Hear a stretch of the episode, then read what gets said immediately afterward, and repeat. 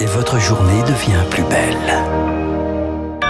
Vous êtes à l'écoute de Radio Classique, il est pile 6h30. Bienvenue, voici votre premier journal.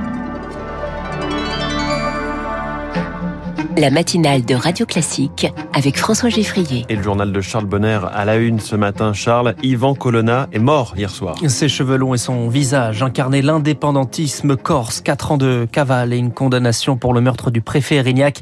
Yvan Colonna était hospitalisé à Marseille depuis son agression à la prison d'Arles début mars. Agression par un détenu islamiste, Pierre Collat.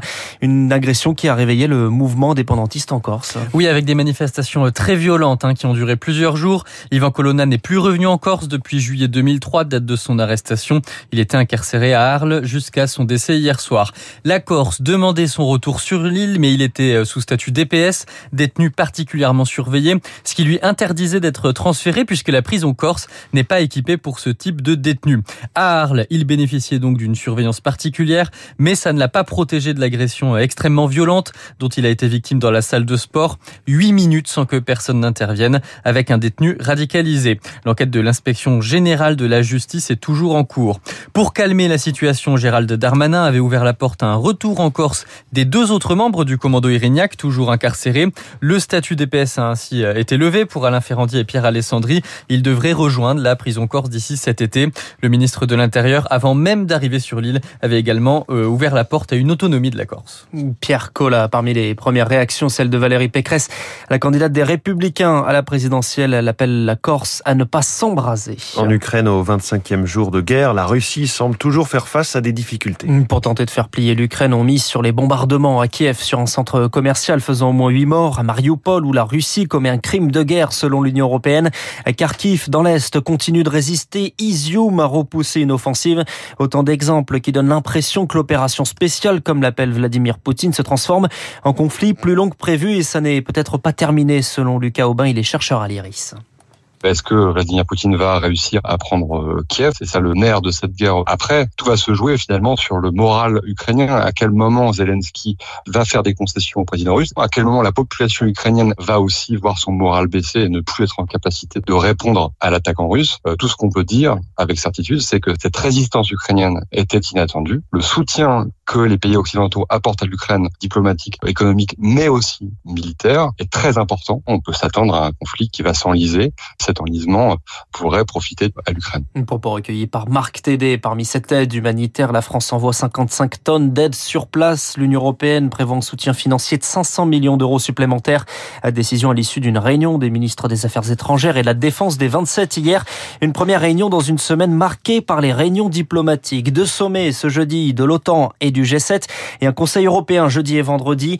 Le tout en présence de Joe Biden pour s'accorder sur la réponse de, des Occidentaux face à la guerre. Victor des heures de conciliabule, mais une interrogation majeure, les sanctions à l'encontre de la Russie sont-elles efficaces? Déjà, certains députés européens plaident pour passer à la vitesse supérieure avec un embargo sur le pétrole russe, la dépendance au gaz étant trop forte. Côté défense, l'Europe s'est dotée d'une boussole stratégique avec à la clé la création d'un contingent de 5000 soldats. Les chefs d'État doivent l'adopter officiellement à l'issue du G7 et du sommet de l'OTAN. Autre dossier brûlant, comment garantir la sécurité alimentaire du monde? Cours des céréales flambent, l'UE cherche donc à augmenter sa production. L'Europe à la manœuvre avec un soutien de taille. Joe Biden, le président américain, restera quelques jours en Europe, manière de symboliser la solidité de l'Occident et de coordonner les efforts pour maintenir durablement la pression sur Moscou.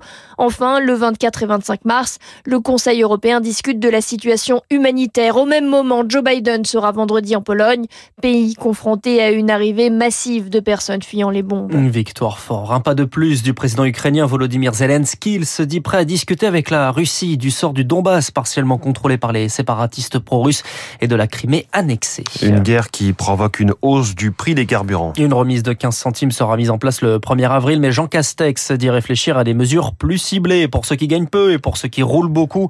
Un mécanisme qui, trente, qui entrerait en vigueur après l'élection présidentielle, à condition donc qu'Emmanuel Macron soit réélu.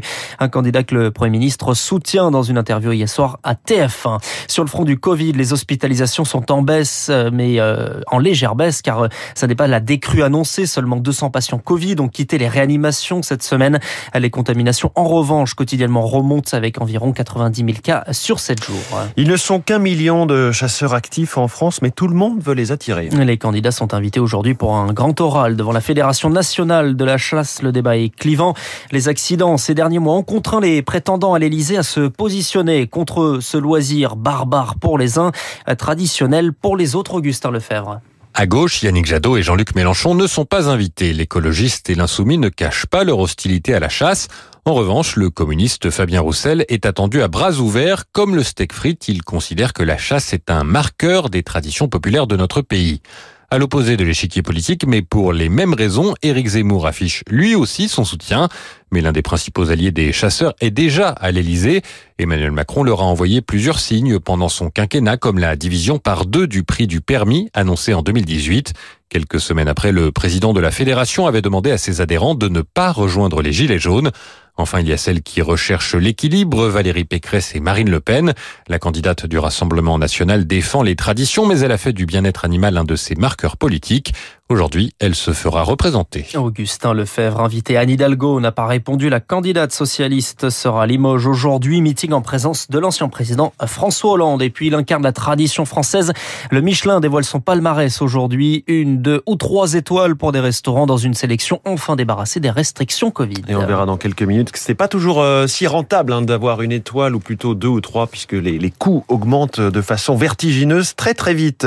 Merci, c'était le journal de, de 6h30 signé Charles Bonner, prochain journal 7h. Euh, tiens, le point commun entre les héritiers, les poissonniers et les céréaliers, eh bien, c'est qu'on en parle dans le kiosque éco dans quelques secondes.